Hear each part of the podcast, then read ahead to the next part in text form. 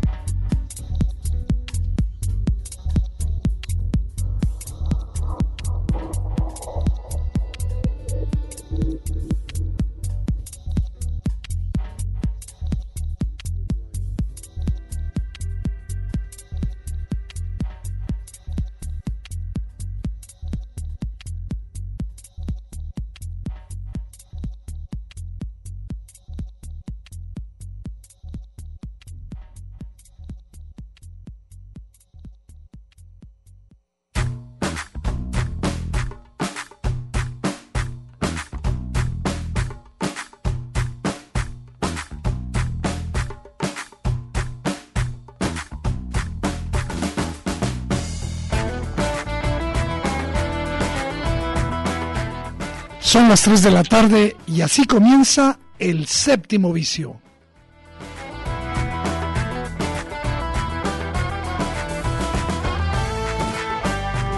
Con el gusto de cada sábado lo saluda Eduardo Quijano. Hoy pues tenemos la noticia de la semana en el mundo del cine y es sin lugar a dudas pues que ya se acerca la fecha cero, el día cero, la inauguración de eh, la edición número 36 del Festival Internacional de Cine en Guadalajara y justamente con eso queremos comenzar el día de hoy.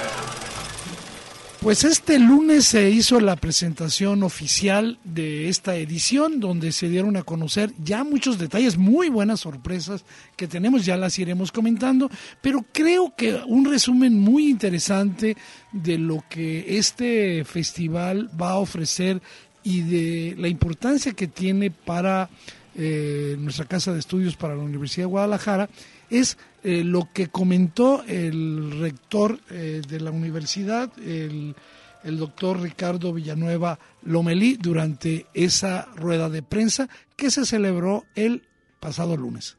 El programa del Festival Internacional de Cine Guadalajara, que en este año celebra ya su sexta edición y que se llevará a cabo del primero al 9 de octubre. Desde hace 36 años la universidad impulsa este Festival Internacional de Cine como uno de los proyectos culturales más importantes en el mundo de la industria fílmica en toda Latinoamérica. Este festival es para la universidad uno de los proyectos culturales más trascendentales de nuestra casa de estudios y bueno, pues sin duda es reconocido en los ámbitos nacional e internacional por la calidad de la cartelera y las actividades culturales que se presentan año con año, posicionándose como uno de los principales acontecimientos de alcance hispanoamericano. Cada año la programación del festival ha sabido integrar las tendencias más actuales de la estética fílmica, así como los temas más conflictivos y neurálgicos del acontecer internacional y además constituye sin duda un importante foro en el que estudiantes, investigadores, profesionales y críticos de la cinematografía mundial construyen lazos de comunicación e intercambio creativo. Este año el festival tendrá como invitado a Guatemala y nos da muchísimo gusto recibirlos. Una industria eh, fílmica relativamente joven y novedosa en el plano internacional y nuestra ciudad recibirá a lo mejor del cine guatemalteco, con lo que se podrá disfrutar de su filmografía, además de disfrutar de conversatorios, conferencias magistrales y encuentros entre productores, distribuidores, de personalidades de la industria y del mercado.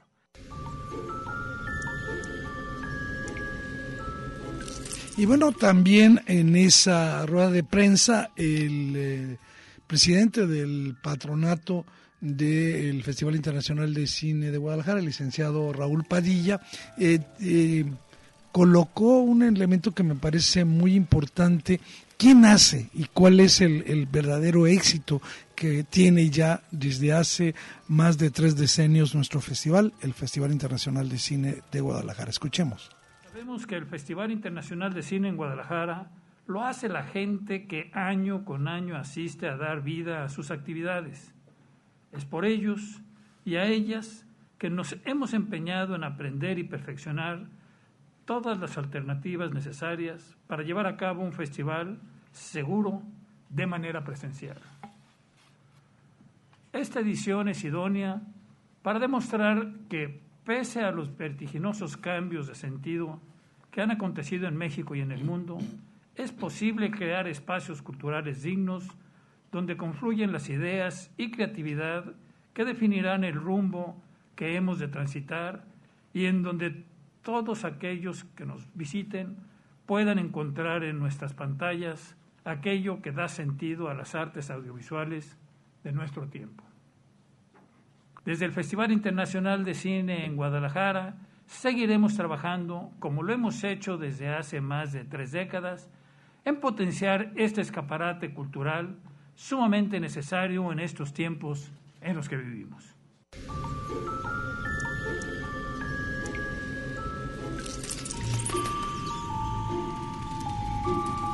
Y bueno, eh, se dieron muchas noticias y una, digamos, hay que felicitar a la directora del Festival Internacional de Cine en Guadalajara, a Estrella Araiza Briseño, que ha hecho una espléndida labor integrando un formidable equipo para, en las actuales condiciones que tenemos, restricciones presupuestales eh, y una gran cantidad de limitaciones, festival que justamente ha tenido que cambiar su formato y adaptarse a las nuevas circunstancias. Escuchemos lo que dijo nuestra querida amiga Estrella Araiza durante esa presentación. Estoy muy contenta con la programación que vamos a tener en el festival. Evidentemente es una programación reducida, es una programación de menos películas, pero las películas seleccionadas son fantásticas todas, entonces hay que hacer toda nuestra labor para que vengan a ver las películas. En las clases magistrales tenemos que vamos a tener una clase magistral de Nicolás Ellis, Jim Stark y Jennifer Clement con relación a la película, la producción de la película Noche de Fuego de Tatiana Hueso. Vamos a tener una clase magistral de Julio Medem, vamos a tener una clase magistral de Carlos Cortés, que es el reciente ganador del Oscar este año por Sound of Metal. Vamos a tener nuestra sección Film for Climate, muestra de cine socioambiental, en donde vamos a contar con la, con la selección de Bigger Than Us, de Flora Sir, y vamos a, vamos a traer a Melate Wishjen, que es una chica, una chica adolescente que se dedica al activismo. Vamos a contar también con las películas de Cinema Libre. Me gustaría mencionarles las sedes, porque desde el año pasado y a partir de la pandemia incrementamos el número de sedes. Vamos a tener la Plaza de Liberación, el Jardín Hidalgo, la, eh, la, Presidencia Municipal de Tonalá, los Arcos de Zapopan, la Plaza Cívica de Tlajumulco, el Museo Cabañas, la Rambla Cataluña y la Plaza Bicentenario, como espacios de cinema libre.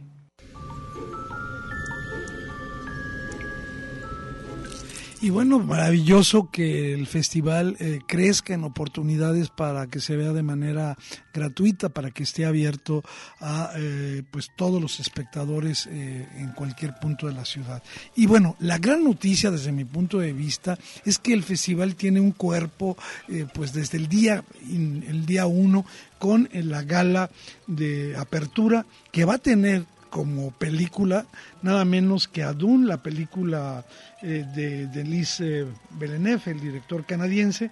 Esta, eh, pues creo que representa un gran éxito para que el FIC empiece con el con el pie derecho, después de que esta película, Dune, eh, tuvo su premier mundial en el Festival de Venecia y una película que ha, digamos, polarizado los puntos de vista. Hay quienes ya la consideran una joya de género y otras que le ven algunas debilidades. Yo tengo muchísimas ganas de ver Dune, que tiene un elenco verdaderamente espectacular.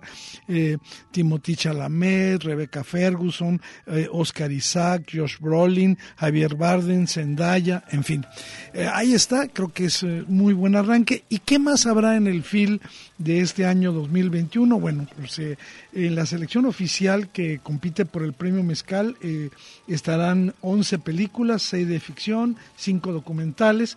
También hay otras categorías en las que particularmente pondremos atención y lo estaremos siguiendo aquí a través de distintas transmisiones en nuestra emisora Radio Red Radio Universidad de Guadalajara, a través de Kinesis, a través de las ceremonias de inauguración y de cierre, bueno, pues ahí estaremos dando cuenta de lo que ocurre en estas competencias del largometraje iberoamericano de ficción y documental Obviamente, como todos los años, también se eh, ofrece una sección de cortometraje iberoamericano, el premio Maguey eh, de cine con perspectiva de género, el largometraje internacional de animación, el premio de animación eh, Rigo Mora y, por supuesto, esta sección tan importante para los cineastas locales que es el grupo de películas que integran Hecho en Jalisco.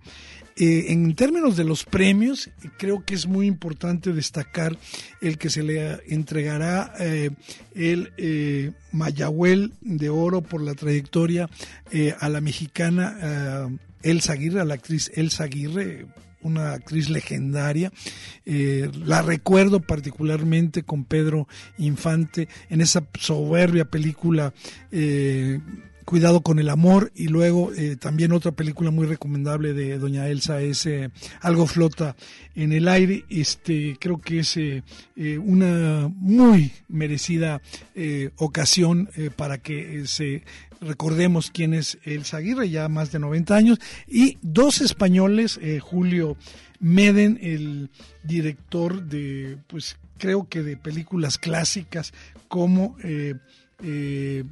yo empezaría diciendo pues, lo obvio, eh, Lucía y, el, y el sexo, una película que le gusta mucho a los jóvenes también, Los amantes del círculo polar, este, eh, Caótica Ana, en fin, un director, eh, Julio Medel, que se lo merece, y también, por supuesto, el director español, Carlos Saura, que también, pues, ha hecho una muy buena cantidad de películas inolvidables como Cría Cuervos, como La Prima Angélica, Ana y los Lobos, Pipermen Frappé, en fin, también ellos recibirán este Mayohuel de Oro por su trayectoria y el eh, guatemalteco Luis Argueta, eh, eh, que presentará aquí su película El Silencio de Neto, recibirá el Mayagüel Internacional. Y bueno, para el cierre también es espectacular del festival, la gala de clausura, eh, mm, se, va, eh, se van a ofrecer ahí los dos primeros episodios de la serie animada eh, Maya y los Tres, dirigida por el mexicano Jorge Gutiérrez, y que está basada en una especie de representación muy colorida y vibrante de la cultura mesoamericana. Hay que recordar que este año también el Festival Internacional de Cine en Guadalajara tendrá un formato híbrido y pues obviamente dirigido a que el mayor número de público pueda disfrutar de sus opciones, de sus proyecciones, conferencias, masterclass, que como ya anunciaba eh, la querida estrella Araiza, tendremos. Eh, toda la información está, por supuesto, en el portal del Festival Internacional de Cine en Guadalajara, en Hora Buena, y nosotros nos vamos a otra cosa. El séptimo vicio. ¿Quién? Mirada encendida en imágenes múltiples. Que suba inmediatamente y que no me moleste nadie porque esto va a ser escalofriante. La voy a hacer pedazos. Un poco de música, música.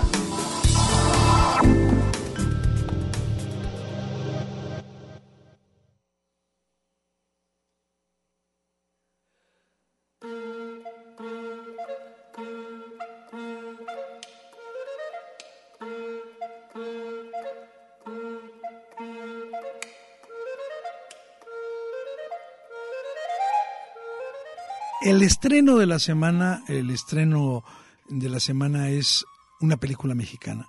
Una película mexicana que a quienes ya la, hemos visto es una película estremecedora, dolorosa y sumamente hermosa. Una película que creo que quien la ve la va a recordar por mucho tiempo y eh, pues tiene sobrados méritos. Escuchemos para introducirnos al mundo de Noche de Fuego de Tatiana Hueso este fragmento de su tráiler.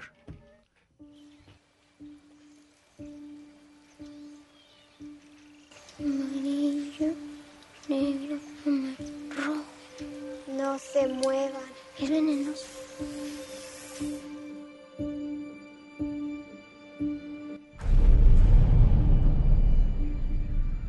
No los miren a los ojos. Mam, ¿habló mi papá? No contesto. Mañana le hablamos.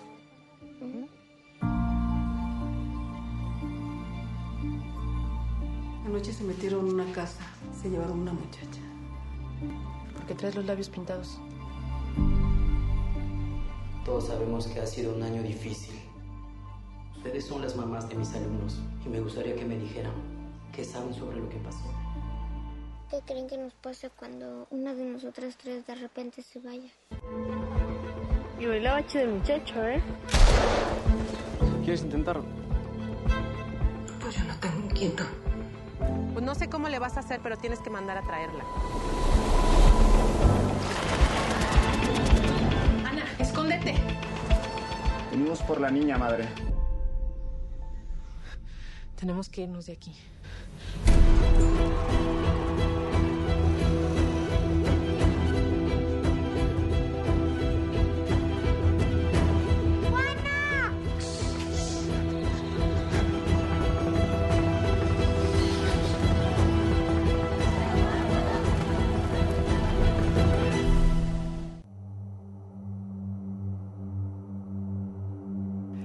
Bueno, pues eh, quisimos conversar con la propia Tatiana Hueso para que fuera ella quien nos presentara esta soberbia película que estamos comentando hoy, el estreno de la semana, disponible en muchos de los cines de esta ciudad, Noche de Fuego. Escuchemos esta breve entrevista con Tatiana Hueso. Muchas gracias Tatiana por estos momentos para el séptimo vicio, te los agradezco. Ahora que Noche de Fuego, tu película, se encuentra en la cartelera de los cines del país, nos parece importante que seas tú quien nos diga de qué está hecha Noche de Fuego, esta historia que tanto nos ha conmovido. ¿Qué te puedo decir? Es una historia este, que está ubicado en el universo de la infancia, es eh, la historia de tres amigas que se, que se aman, que, se, que son leales, que están, que crecen juntas en un pueblo de la montaña, enmarcado por la siembra de amapola. Y bueno, y que juntas descubren lo que significa ser mujer en un contexto violento, ¿no? Y, y estar expuestas, ¿no? Pero bueno, más allá de, de esto, que es el contexto eh, de la película y, que es una de las muchas otras capas que tiene la película, yo me gusta decir que es una historia que apela a la resistencia de la niñez, a la magia que hay en este momento de la vida, a esa, mira, a esa mirada honesta que se tiene cuando uno es niño, adolescente, y, y a esa honestidad que, que, tiene un niño frente a la, a la violencia, en contraste con la mirada del mundo adulto, digamos, ¿no? Es una película muy sensorial, es un viaje. A mí me gusta viajar con las películas, me gusta que me arrastren, que me, que me lleven, que me, que me provoquen eh, emociones, sensaciones. Es una película muy visual. Es una historia hermosa de amistad, de lealtad, en un contexto bellísimo en la Sierra Gorda de Querétaro, en, en, en un pueblo hermosísimo que se llama Neblinas en medio de la nada. Pienso que es una historia que está llena de, emociones, de, de sensaciones, eh, de paisajes increíbles, pero que sobre todo siento que uno de los valores más grandes que tiene esta película es el trabajo de las actrices, es el trabajo de estas niñas que se dejaron ahí la piel, que está puesto ahí su corazón y que nos van a hacer caminar con ellas, sentir, reírnos, sufrir un poco con ellas también, ¿no? Yo creo que el cine se trata de poder trasladar a la pantalla experiencias humanas, siempre he creído en eso y, en mis documentales he trabajado siempre así y, así me aproximé a esta película, ¿no? Sí, desde ahí, desde el estómago, desde, desde mirar para atrás también a mi propia infancia, ¿no? A mi, a mi hija pequeña que me inspiró muchos de los diálogos que hay en esta película y y que mirarla cada día crecer fue, permeó todo el guion. Noche de Fuego es tu primera ficción. ¿Cómo fue el cambio, los retos que implicó el hacer una ficción para ti que habías desarrollado toda tu carrera como documentalista? Híjole, no fue fácil, por supuesto que no fue fácil. Fueron muchísimos retos nuevos empezando por el tamaño del crew, ¿no? De estar acostumbrada a trabajar con un crew de siete personas, nueve personas máximo. El crew de Noche de Fuego estaba compuesto por alrededor de 100 personas, con departamentos de arte, de maquillaje, de efectos especiales, un animalero, había que eh, vestuario, maquillaje, entonces pues el salto es muy grande porque el aparato de la ficción está muy lejos eh, de los procesos documentales de cómo uno trabaja en, el set documental, digamos, ¿no? En la puesta en escena de la realidad. Sin embargo, tengo que decir que, que yo me aproximé a esta película desde mi mirada de documentalista, desde mi pasión por mirar la vida, por observar y por intentar atrapar algo de esa vida y ponerlo en la pantalla. Desde ahí es mi aproximación a esta película Muchas cosas lo reflejan, empezando por el casting, son todas niñas de la montaña, muy cercanas a este contexto que tardé un año en encontrar, un casting de más de 800 niñas para encontrar a mis seis protagonistas. En la ficción hay que crearlo absolutamente todo. La lluvia es todo un aparato, el fuego, los balazos. Es una peli que tiene, que siento que tiene esta alma eh, de estas actrices increíbles, de estas niñas los retos realmente fueron, fueron inmensos en, todos los sentidos. Sin embargo, este, me siento, lo disfruté mucho y me siento muy fuerte después de haber atravesado este, este enorme viaje. Me siento muy cómoda con la ficción también. Para mí el documental es una película y la ficción igual, entonces yo no las veo en ese sentido diferentes, ¿no? O sea, el objetivo de una película es, es, intentar tocar a otro, ¿no? Es compartir algo con, con, alguien más profundamente. Y esta película lo hace, igual que mis películas anteriores. Em, Noche de Fuego nos cuenta, como decía Tatiana, la historia de estas eh, niñas, de estas eh, pequeñas que en condiciones de acoso permanente crecen en la selva y va a través de una atmósfera que se vuelve muchas veces eh, asfixiante, dolorosa, mostrándonos también eh, otro lado muy importante que es eh, esta manera en la que estas niñas vulnerables, víctimas de una violencia depredadora, van ejerciendo estrategias de resistencia. creo que todo lo que está ahí que es implacable, que es poderoso, eh, también nos acerca eh, a su propio ritmo a las formas, a los fragmentos de vida compartida en una comunidad, el horror cotidiano que vive esa comunidad eh, que está sometida a la violencia, pero también en Noche de Fuego vamos acompañando a estas eh, chicas, a estos personajes empecinados eh, en distintas edades, empecinadas en encontrar libertad, motivos de alegría y, y, cómo sobrevivir al desamparo. Eh, ya lo he dicho, no es una exageración decir que Noche de Fuego es una película dolorosa pero sumamente hermosa, una película donde vamos a disfrutar esta fuerza expresiva de sus imágenes, esos momentos de inocente intimidad, de humanidad y, como ya comentaba Tatiana, las formidables actuaciones de todas ellas, las involucradas en esta película. Bueno, pues ahí está la invitación para que no se pierdan esta gran película que ya está en cartelera, Noche de Fuego. Nosotros nos vamos a nuestro primer corte aquí en el séptimo vicio escuchando eh, esta rola eh, buena que le escuché hace poco de eh, Bomba Estéreo. A ver, mi tocayo Eduardo Ramírez, que hoy nos acompaña y que está en la producción. Gracias, tocayo. A ver, escuchemos y pongámonos un poquito de vibra aquí con Bomba Estéreo.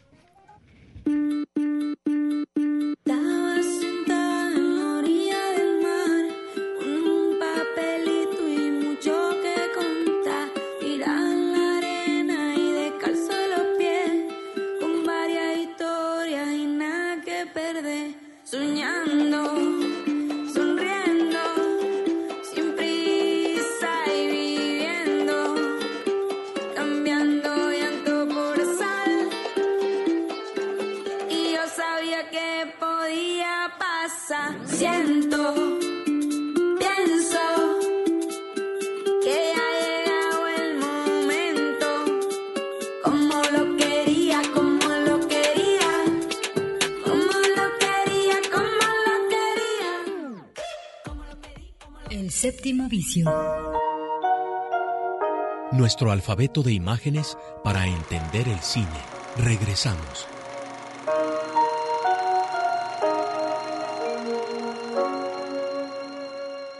Comedia. Documental. Terror. Melodrama. Animación y mucho más bajo el lente de El séptimo vicio.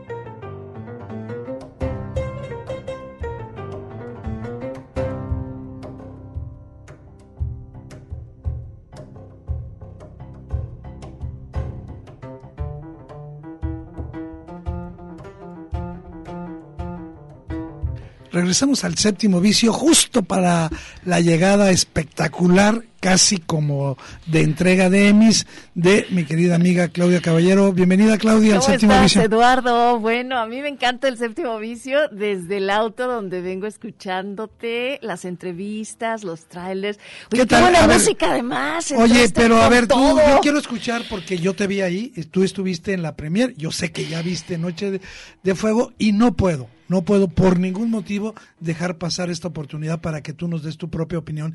Yo ya dije lo que pienso de la película, es una película que a mí me estremeció, es una película que yo creo que se va a convertir en una de las grandes películas, no, no solo de mexicanas, no solo de este año, sino de muchos años. Es una película, digamos, que está hecha, eh, digamos, con una voy a decir, con una sensibilidad y con una precisión para mostrar lo que se quiere decir brutal, pero quiero escucharte. Gracias, Eduardo, por darme esta oportunidad. En realidad, tú lo dijiste ya y muy bien, brutal y hermosa.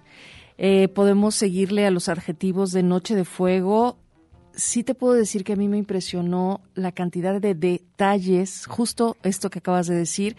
Es tan eh, una película para disfrutarla por el oído es tan para disfrutarla, viendo estos bellos paisajes a los que se refería precisamente la directora.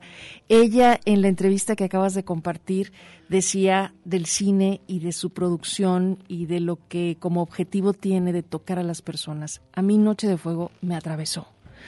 Es eh, difícil desprenderse además, tú lo sabes, eh, porque hay películas que te mueven más que otras de la propia historia de mamá, ¿no? Con una hija que eh, afortunadamente para mí yo he visto crecer y que fue difícil no ver a este binomio que te presenta eh, tan fuerte Tatiana en su película de la madre y de la hija, eh, que viven solas, que atraviesan todas estas aventuras en el sentido estricto de vivir en ese entorno en el que nos describía, en un en un país en el que creo que todas las madres y padres, como es México, en algún momento hemos pensado en eh, cambiar o hacer ajustes en dinámicas que tienen que ver con la seguridad. Y sobre todo de las mujeres. Bueno, pues ahí Sí, está. Sí, está- esperaría que quienes ya escucharon esta reseña, esta invitación de Eduardo Quijano a ver Noche de Fuego, no se esperen mucho, vayan y, y creo que después de ver Noche de Fuego hay que platicar. Hay que platicarla y eso creo que eh, tú lo dices bien, no solo conecta con los asuntos de resistencia, de seguridad, sino también con los asuntos de la mar- de la maternidad, de la amistad y solidaridad del mundo infantil que Sí, las infancias, retrata es de una manera la infancia que es, es tremenda, sí, Bueno. sí. Gracias y pues ahí está, sobre todo lo, y, lo interesante, está en cartelera, vayan. vayan y bueno, vamos a darle la vuelta y escucha, a ver, Tocayo, ponnos la entrada fantástica porque mañana en la tarde será el día de la entrega de los Emmys.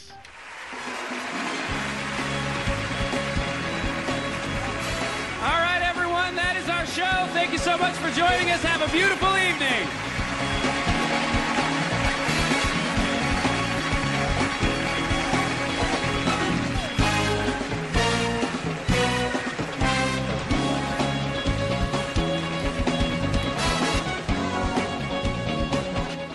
Y bueno, sí es un show, pero es un show muy sabroso. eh, creo yo que quienes hemos estado atentos a lo que ocurre en el mundo de la producción, llamada ahora televisiva, que se conoce de manera amplia como series, el mundo de las series, el mundo que no son solo series, también digamos hay documentales, eh, series documentales por supuesto, pero hemos querido hoy... eh, Claudia, eh, mostrar cuáles son los tres premios principales, los que se debaten eh, ahí. Y eh, yo, mi punto de vista al respecto es que los tres son, la primera, la más importante, es eh, la categoría de, de aquellas series que están nominadas como mejores en drama, ¿no? ¿Quiénes son?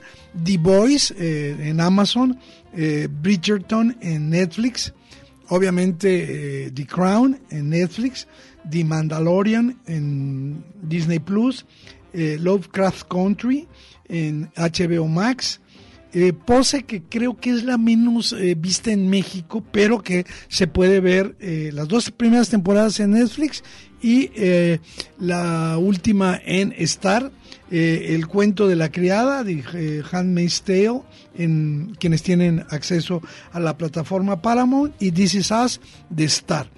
Yo lo que he comentado que inevitablemente, aunque yo no, digamos, no, sé, no es mi favorita, creo que, que va, va a ganar, va a ser The Crown, por muchísimos motivos. Y creo que, bueno, quisiera yo exponer, yo creo que lo- la primera sorpresa es que esté ahí The Boys. Yo había comentado aquí The Boys, esta, esta visión muy descarnada y ultraviolenta de una serie de superhéroes que digamos sorprende porque no es una, una serie muy convencional y que haya tenido demasiada audiencia. Yo creo que jaló mucho al, público juvenil y es una serie que sí consi- consigue transformar, subvertir las obviedades del género de superhéroes. Entonces, qué bueno que está ahí.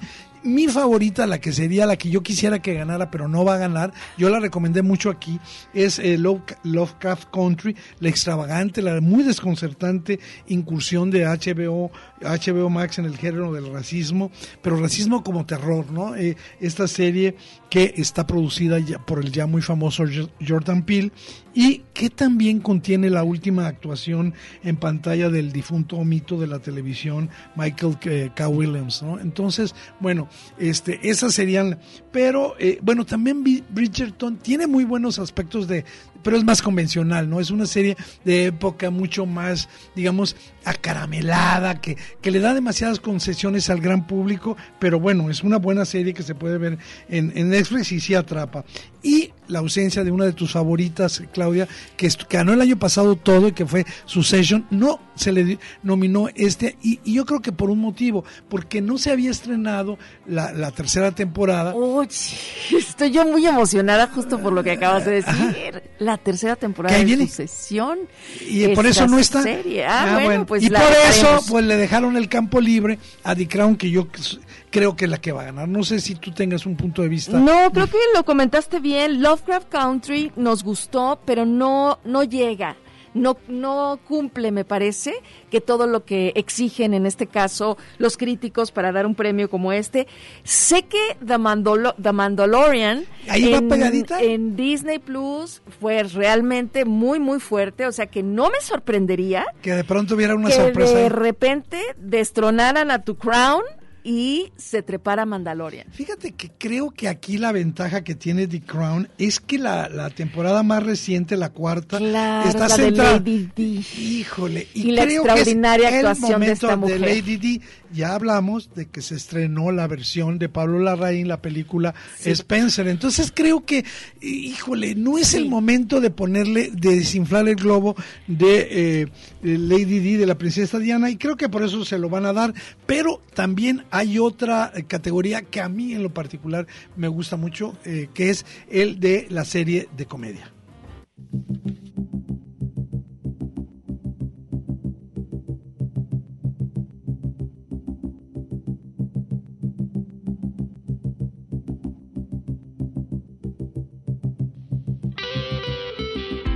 Y yo ya tengo mi favorita. No, ya lo sé. Yo tengo mi favorita, pero antes de hablar de mi favorita. esta fue la categoría en la que arrasó aquella serie de Schitt's Creek. El año pasado, ¿Te pero acuerdas? este año sí no estuvo. Sí, pero era premio para, para todo y, y, y toda la mesa de esta familia se levantaba, iba por el premio, regresaba y todo el mundo que no la habíamos visto en ese momento era como, bueno, pues Esa fue el año pasado. Este año creo que tenemos un ganador, pero bueno, primero mencionemos cuáles están. Dos que aquí en México no se han, han visto mucho, que se llama Blackish, la, esta historia, digamos, de los musicales o de las representaciones culturales de la comunidad afroamericana, que es una producción de la ABC, pero que en México todavía no ha llegado.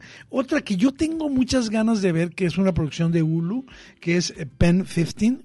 Y bueno, las que siguen son eh, Cobra Kai. de Netflix, que De- esa sí se ha visto y Muy también ha tenido su éxito. Otra que es muy boba, en París, que que- también pues ha gustado. Hacks, que está en HBO Max. Es muy divertida, ¿ya viste Hacks? Fíjate que le di una probadita, no es el tipo de series, ahorita voy a comentar sobre ellas que a mí me gusta. Mi favorita, que es Ted Lasso, que se puede ver en Apple TV, eh, y The Flight Attendant, que ya la comentamos aquí, que es muy, muy buena, está en HBO Max. Y una, una serie menor, pero muy entrañable, con eh, Michael um, Douglas, que es el método Kominsky que se puede ver en Amazon ya en su más reciente temporada.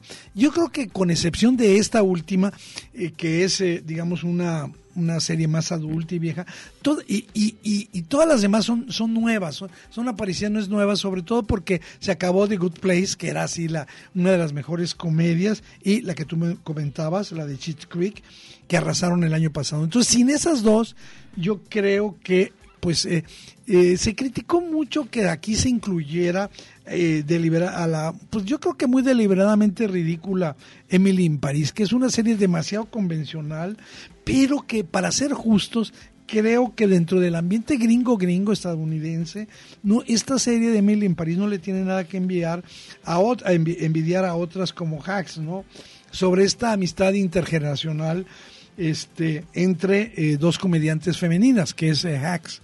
Este y bueno a mí me gustó mucho vi no, no creo haberla terminado de ver The Flight Attendant que es una una serie policíaca por decirlo es un thriller este que tiene eh, pues eh, el, todo su tema su, su asunto en torno a un homicidio pero al final va digamos, mezclando distintos géneros y yo creo que logra hacer, puede ser para mí la sorpresa de The Flight Attendant, una, una serie que te mantiene enganchado en sus ocho capítulos, ¿no?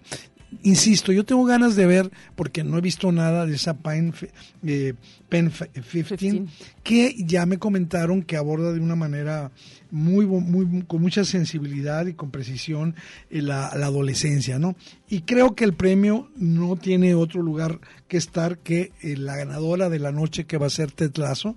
Y, y bueno, yo ya vi eh, la segunda temporada, tiene, y yo se lo comentaba al salir de aquí la semana pasada a Claudia, una recomendación especialísima. Es una serie que, aunque no te gusta el fútbol, que aunque no te guste, digamos, el asunto de los deportes, es una comedia maravillosa de un, de un ser, de un pez fuera del agua, con la, del agua, que, que un, individuo que esté en el lugar que no tiene estar y todo lo, lo hace bien y mal, con una actuación verdaderamente formidable de Jason Sudeikis, que en esta segunda temporada ha demostrado su capacidad para enternecernos, para emocionarnos. Entonces yo creo que la, la ganadora de la serie digamos, a comedia, de la mejor comedia va a ser esa. porque, bueno, pues no sé si tú tengas... Pero ya había, ya había este, llamado la atención en la primera temporada, Eduardo. Ya en los premios anteriores ya había salido este, eh, no solo el nombre de Sudeikis, la serie y, y mucha crítica y expectativa hacia la segunda temporada, que es la que yo, soy un fan, ¿eh? se los digo. Espero que haya muchas temporadas más de Ted Lasso. No me importa que las alarguen. Me encanta ver a Chudex. Ahí tiene momentos de... Y además actuaciones secundarias. Yo creo que se va a llevar muchos premios Ted Lasso. Pero bueno, la otra, digamos, categoría importante es de lo que se conoce como, el, si lo tradujera de manera directa, series limitadas. o que son series cortas. Pero es una terna difícil, ¿eh? Entonces, escuchemos la entrada.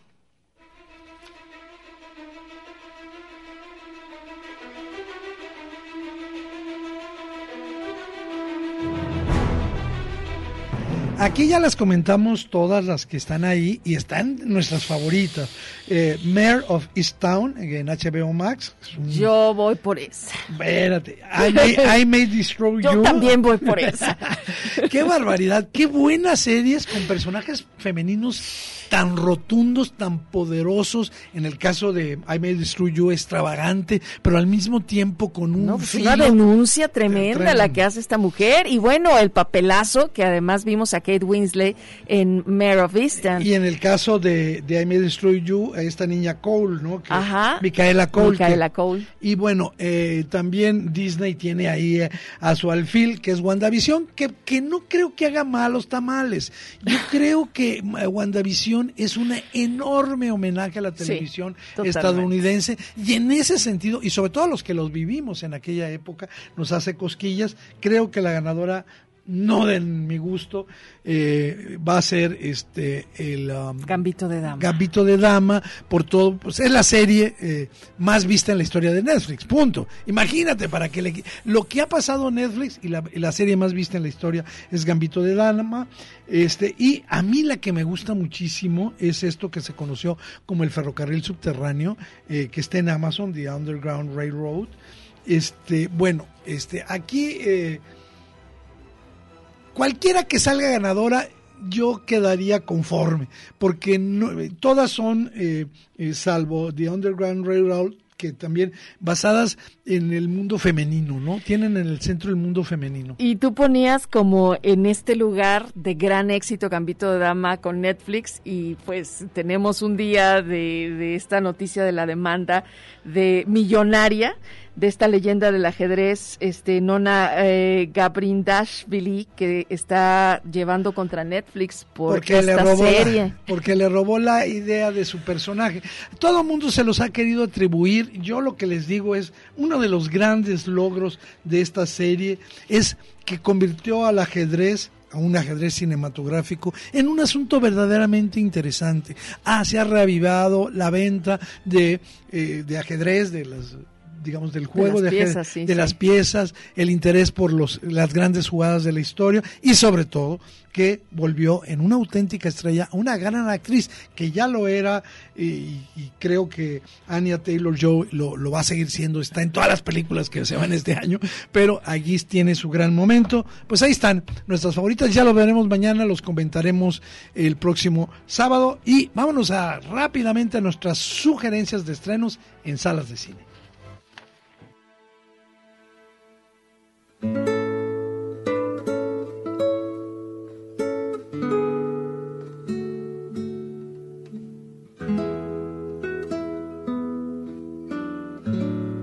Se estrenó eh, la más reciente película de Clint Eastwood que se llama Cry Macho. Y si la gente me pregunta, ¿es una buena película? Les digo, no. ¿Hay que verla? Sí, por supuesto que sí. ¿Por qué? ¿Por qué? Porque es muy difícil que un hombre que ha hecho todo, un hombre que tiene 91 años, este, haga, eh, tenga la energía. Yo creo que llegó tarde a hacer esta película. Mm. Y, y es una película que tiene momentos verdaderamente soberbios. No voy a dar spoilers. La, es una, una, una pequeña, polvorienta fábula de, en una historia que saca todo lo que puede, pero es una historia demasiado convencional, con, con muchas concesiones a la actuación, pero es una película que te va a llegar. Y es una película al viejo estilo de Hollywood. Así me la imagino, que Clint Eastwood en esta película de Cry Macho se da los permisos que probablemente no se dio en otras. No, y además, ¿quién? Yo, y, y bueno, me, me robaste la idea, mi querida Claudia, porque yo creo que muy pocos cineastas se dan el lujo de hacer la película que quieren, películas pequeñas donde ellos puedan actuar. Es un hombre que todavía se atreve a participar en una batalla física en la- a los 90 años dentro de su película y no hace ridículo.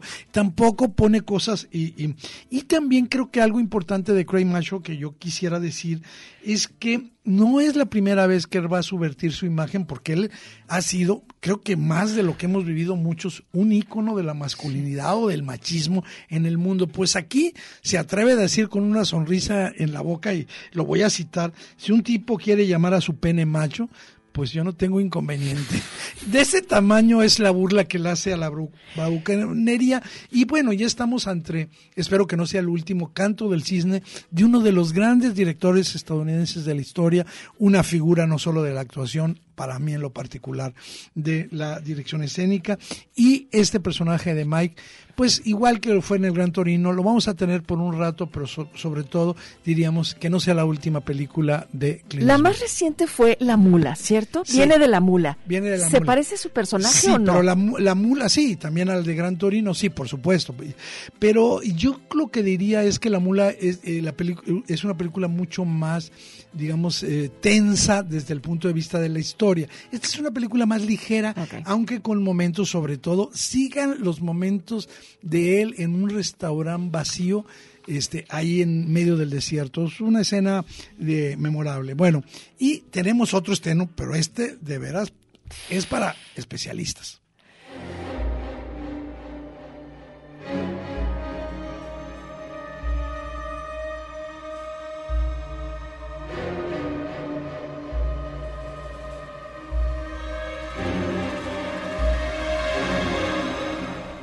Para especialistas y para valientes. Sí, bueno, fíjate que Yo es una no voy a ir a ver esa. No, fíjate que, y sobre todo por un asunto, porque esta película eh, te va creando expectativas, ¿sí? Y llega un momento en que le da lo que se llama una vuelta de tuerca, un twist, que no te lo imaginas y que ha, pues ahora sí que ha incendiado las redes. Estamos hablando de Maligno, la, la película más reciente del afamadísimo director del conjuro de James Wan. Y empezaría yo diciendo, ¿por qué hay que ver esta película? Porque está Anabel eh, Wallis encarnando a una de las antiheroínas más atractivas que el género de de terror ha dado en los últimos años. Ese personaje es brutal, es un personaje complejo, dotado de inquietantes matices que ella va a explotar con muchísimo acierto eh, y va cambiando de tono a lo largo de la, de la película. Eh, creo yo que otra de las virtudes es ahora sí que despistarnos, cambiarnos, cambiarnos el hilo y y en Maligno nada es lo que en apariencia se ofrece. Estamos ante un guion que va creando nuevas expectativas y cerrando unas. Estamos posiblemente ante la película más locuaz, más delirante, una película desenfadada, desacomplejada de todas las que ha hecho Juan y también por eso vale la pena, ¿no? Es una película, sí, como hemos dicho, igual que en Cry Macho, imperfecta, pero seductora. Una película que está como hecha con momentos que escogió de sus películas anteriores y lo refritió aquí pero de una manera muy interesante y le da un valor nuevo, sorprendente, novedoso. Creo que eh, de a quien les guste las eh, experiencias intensas de, terror, no eres tú una de ellas, Claudia, pues hay que recomendarles eh, que vayan a ver eh, Maligno, creo que es una de las eh, películas más, eh, pues yo diría, sabrosas para que valga la pena salir una tarde, escoger eh, en la cartelera y decir, me voy a a sentar, a sacudirme de emociones. Creo que Maligno lo hace, lo hace con buen cine, igual que decía yo, de otra manera, mucho más, más tranquila, más suave, más reposada, al viejo estilo de Hollywood, lo hace Clint Eastwood en Cry Macho. Y bueno, este, para quienes tengan eh, la plataforma Netflix, se ha estrenado un documental. No soy particularmente fanático ni conocedor del automovilismo, lo sigo, pero está el documental de un hombre que pues está viviendo todavía una tragedia, que es Michael Schumacher. Lo que está ahí, la verdad, lo van a disfrutar, incluso decía, quienes no son fanáticos del el automovilismo. No, bueno, yo no soy fanática del automovilismo, pero tengo en mi familia automovilistas. Yo lo sé, por eso que te pilotos, eh, tanto mujeres como hombres, ¿no? Porque Se dice mujeres piloto, ¿no? Sí, mujeres piloto y este ganadores de la carrera panamericana. Eh, cuando dices Schumacher, pues creo que es como si dijeras Maradona, ¿no? Sí, no, es uno de los grandes ganadores. Ajá, no tienes que ser fanático del fútbol para ubicarlo. Y creo que sí, ayer justo veía este estreno.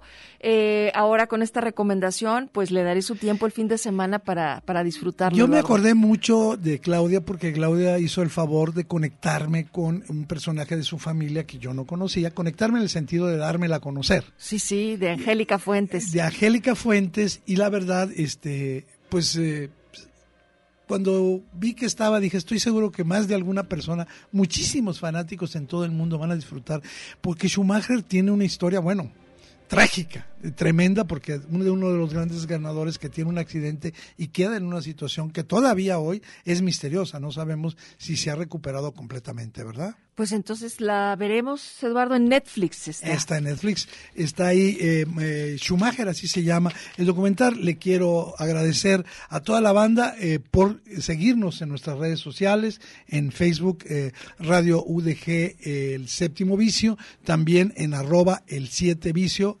7 con número en Twitter, también en Instagram, que nos sigan ahí y nosotros nos vamos ya. Eh, Claudia, nos vemos el próximo sábado. Se acerca el Festival Internacional de Cine Guadalajara, edición 36. Ahí estaremos tú y yo. Ahí estaremos en las ceremonias, en las galas, en donde, bueno, si ustedes nos prestan sus oídos atentos, pues eh, haremos lo posible por llevarles como si estuvieran ahí con nosotros, eh, en medio de toda esta industria y de todos estos fanáticos, por supuesto, del, del cine y con esta gran fiesta que es para la Universidad de Guadalajara también, Eduardo. Muchas gracias y pues eh, excelente fin de semana para todos. Para todos, vámonos escuchando esta versión que a mí me gustó mucho del éxito de ACDC que se llama Carretera al Infierno, pero donde va a aparecer de una manera a mí me parece brutal la presencia de Bruce Springsteen, el jefe. Hasta pronto, gracias.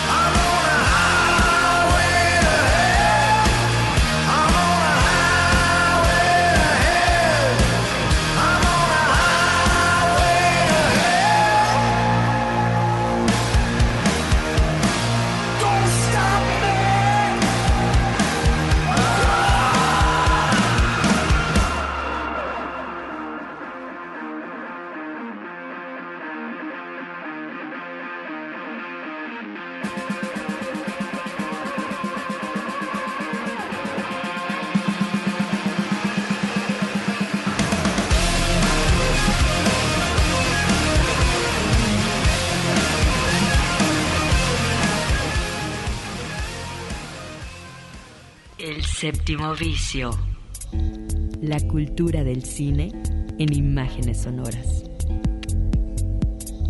Un viaje a las pantallas de la creación. Escúchanos todos los sábados desde las 3 de la tarde. Hasta la próxima.